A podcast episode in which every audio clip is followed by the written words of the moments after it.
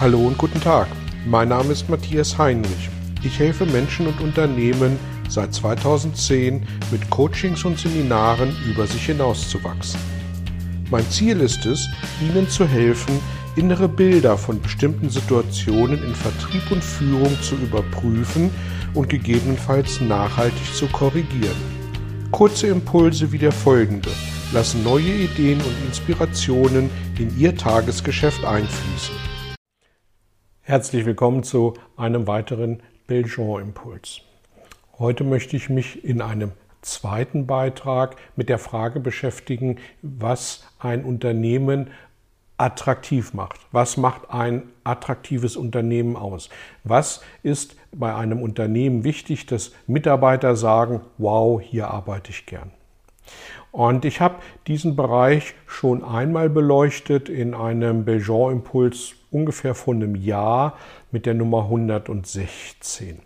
Und äh, in diesem Belgian-Impuls habe ich Ihnen die ersten fünf Punkte vorgestellt. Ich will sie hier gern nochmal aufführen, aber nicht weiter ausführen, weil das können Sie tatsächlich im Belgian-Impuls 116 äh, sich anschauen, anhören und nachlesen. Es waren die fünf Punkte. Nummer eins, Spaß bei der Arbeit. Nummer zwei, Entwicklungsmöglichkeiten. Nummer drei, flexible Hierarchien. Nummer vier, Work-Life-Balance und Nummer fünf, Sinnhaftigkeit bei der Aufgabe.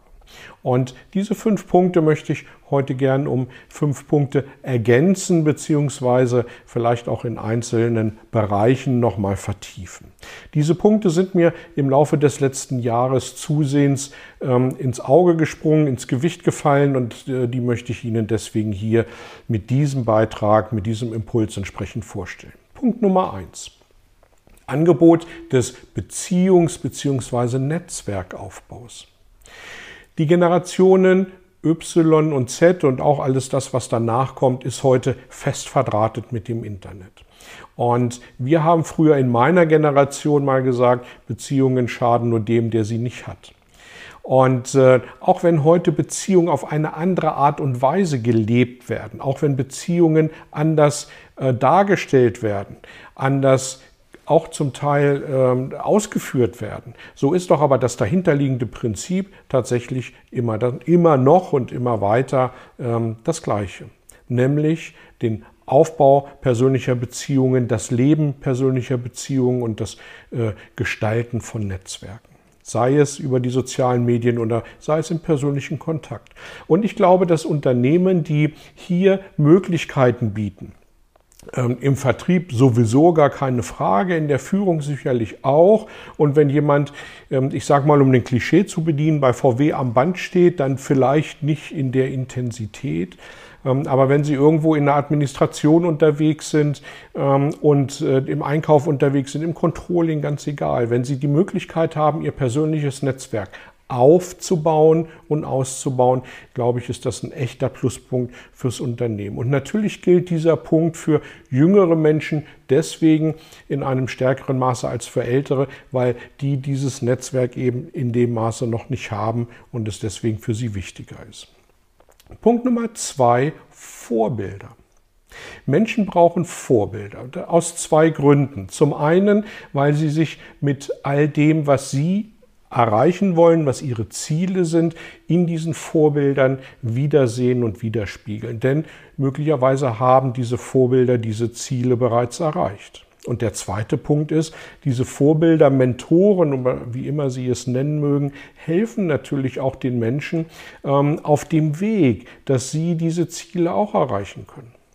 Und deswegen glaube ich, dass es wichtig ist, dass wir Mentoren und Vorbilder in den Unternehmen haben. Idealerweise sind das Führungskräfte. Und ich wünsche Ihnen, dass entweder Sie als Führungskraft oder die Führungskräfte in Ihrem Unternehmen tatsächlich auch ein Stück weit eine Vorbildrolle einnehmen, eine Mentorenrolle einnehmen können. Dabei geht es nicht so sehr um den Bereich Coaching, auch dazu habe ich mal einen Beitrag, einen Impuls geschrieben, sondern tatsächlich eher um das Thema der, des Vorbildseins und des Mentorenseins. Und je mehr Mentoren und Vorbilder wir in den Unternehmen haben, desto wahrscheinlicher ist es, dass die Mitarbeiter dann auch da bleiben. Dritter Punkt. Lustgewinn und Frustvermeidung. Arbeit muss Spaß machen. Wenn die Arbeit keinen Spaß macht, wenn wir als Mitarbeiter, Mitarbeiterin nicht in unseren Stärken arbeiten können, dann führt das ganz, ganz schnell zu Frust. Und dann führt es dazu, dass wir uns überfordert fühlen. Und wenn wir dann nicht aufpassen, dann rutschen wir sehr schnell in Burnout oder Depression. Und deswegen ist es wichtig, dass wir das, was wir tun und die Art, wie wir es tun, dass wir es gerne machen. Und dass wir mit dem, wie wir es tun, aber auch ein Stück weit gefordert werden. Denn als Führungskräfte fördern wir unsere Mitarbeiterinnen und Mitarbeiter indem, dass wir sie fordern. Und die Grenze zwischen Forderung und Überforderung, die sollte idealerweise nicht allzu häufig und bestenfalls nie überschritten werden. Vierter Punkt, Selbstwert, Kontrolle und Fehlertoleranz. Menschen möchten wertgeschätzt werden. Menschen möchten auf Augenhöhe auch mit ihren Führungskräften umgehen. Sie erwarten aber auch, dass wenn Fehler gemacht werden, dass diese Fehler angesprochen werden. Und wenn Sie als Führungskraft kontrollieren, um ihre Mitarbeiter dabei zu erwischen, wie sie Fehler machen, um sie dann entsprechend zurechtzuweisen, dann sind sie auf einem großen Holzweg unterwegs.